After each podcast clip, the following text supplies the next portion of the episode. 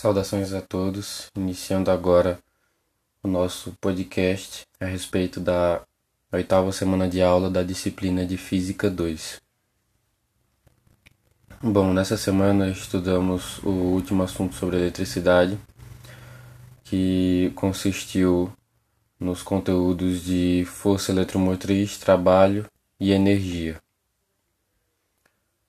É, vimos então que para assumir né, a força eletromotriz, para calcular a força eletromotriz, uh, temos algumas, alguns preceitos básicos, como por exemplo a regra das malhas, onde a soma algébrica das variações de potencial encontradas ao longo de uma malha completa ali, na volta dessa malha, de um circuito a gente pode igualar a zero temos também a regra das resistências, que quando vimos que quando atravessamos uma resistência no sentido da corrente, ou temos uma variação do potencial como IR negativo, né? Corrente vezes resistor ali negativo, no caso. E quando atravessamos essa mesma resistência no sentido oposto ao sentido da corrente, a variação é I vezes R, no caso corrente vezes resistor positivo. É, em suma, a regra da. A, no caso, o cálculo da força eletromotriz, ele pode ser dado como a letra E igual ao diferencial do trabalho sobre o diferencial da carga, e sua unidade é calculada em volts, assim como foi visto é, a unidade de potencial, de diferença de potencial elétrico. Algumas características são importantes para estudarmos a força eletromotriz, como por exemplo, quando uma diferença de potencial é aplicada a resistências ligadas em série, a corrente é a mesma em todas as resistências.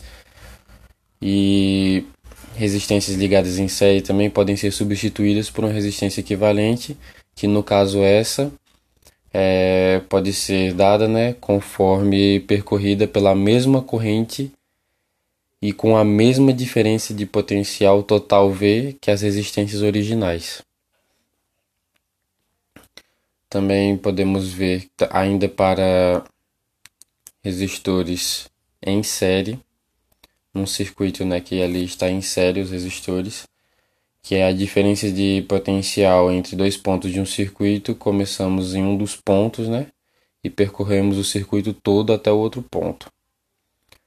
E fazendo isso, devemos somar algebricamente todas as variações de potencial que encontramos ali naquele percurso.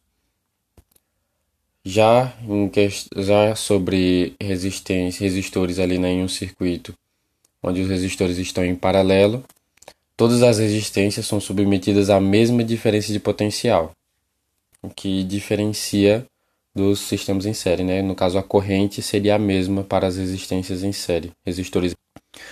Ah, é, também sobre características do, de um circuito onde os resistores estão em paralelo, as resistências né, podem ser substituídas por uma resistência equivalente também, só que essa resistência equivalente, ela deve ter né, a mesma diferença de potencial e a mesma corrente total que as resistências originais. Vemos também na prática sobre como podemos utilizar o voltímetro e o amperímetro, né, que o amperímetro pode estar ligado em série e o voltímetro devemos ligar ali em paralelo com relação a um resistor isso porque o, o voltímetro ele pode é, ele mede né o, a diferença entre o que está passando a corrente que está passando pelo resistor que é muito grande e a, e a corrente que está passando por ele que vai ser muito pequena. Daí originando ali o valor da diferença de potencial por exemplo